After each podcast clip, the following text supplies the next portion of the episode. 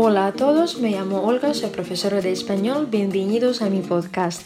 Всем привет, меня зовут Ольга, я преподаватель по испанскому. Добро пожаловать в мой подкаст.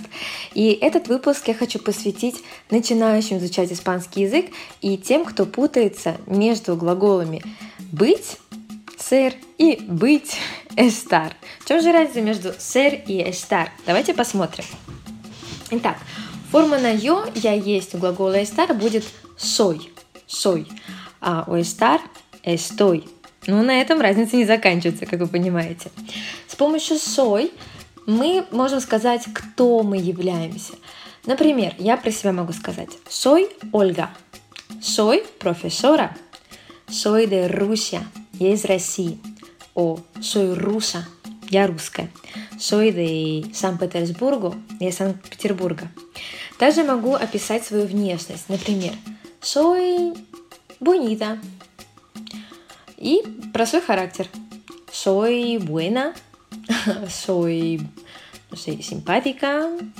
То есть, если вы будете кому-то меня описывать, вы будете использовать именно эти слова. Ну вот есть такая Оля, она наш преподаватель, она такая веселая, болтливая, а, невысокая. Вы будете использовать глагол ser. А глагол estar нам нужен для того, чтобы говорить о нашем состоянии, нашем временном. То есть мы уже не характеризуем что-то, а даем оценку.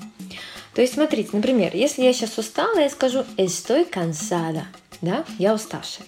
Или estoy contenta, я довольна. Estoy triste, я грустная.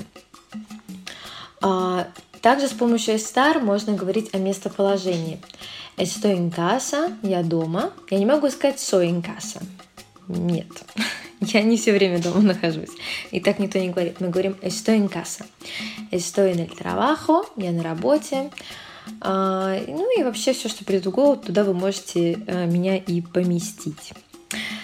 Ну, про людей, думаю, более-менее понятно, да, повторюсь, сэр — это характеристики, да, что, то, что присуще человеку, а эстар — это как временная оценка, временное состояние, например, характер, а, да, на сложности уже начинаются, когда мы говорим про предметы, а, ну, про предметы получается то же самое. И с помощью сэр мы характеризуем предметы. Например, у меня есть стул дома, который скрипит, скрипучий стул. Я бы, если бы знала, как будет скрипучий по-испански, я бы сказала «s», и это слово. А, вот. Но у меня стул белый, бланко, es de plástico. То есть я его характеризую, и если буду его описывать кому-то, да, я буду использовать именно эти, именно глагол ser и эти его качества. С помощью star, как я уже говорила, мы даем оценку чему-то. Ну, представьте, например, сидел кот у меня на стуле, спрыгнул, убежал, и стул остался теплым. И я скажу, м-м, está caliente, стул-то теплый, да? А, это не характеризует этот стул, это просто какая-то временная оценка, временное состояние. Пройдет несколько минут, и стул опять остынет, да? Или также про местоположение предметов можем говорить. Например, el gato está en la habitación. Кот сидит в комнате. Да, это его место. Не могу сказать el gato es en la habitación. El está en la habitación. В общем, повторюсь, с помощью ser глагола мы даем характери... характеристики предметов, а, а с помощью estar мы говорим об их временном состоянии либо их местоположении. Вот такая разница для испанцев ser и, estar. Но это так, если вкратце, для начального уровня. А, чуть позже я сделаю выпуски, где мы поподробнее еще разберем ser и estar.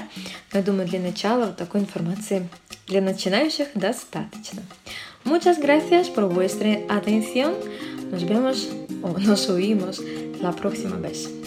muchísimas gracias a Dios.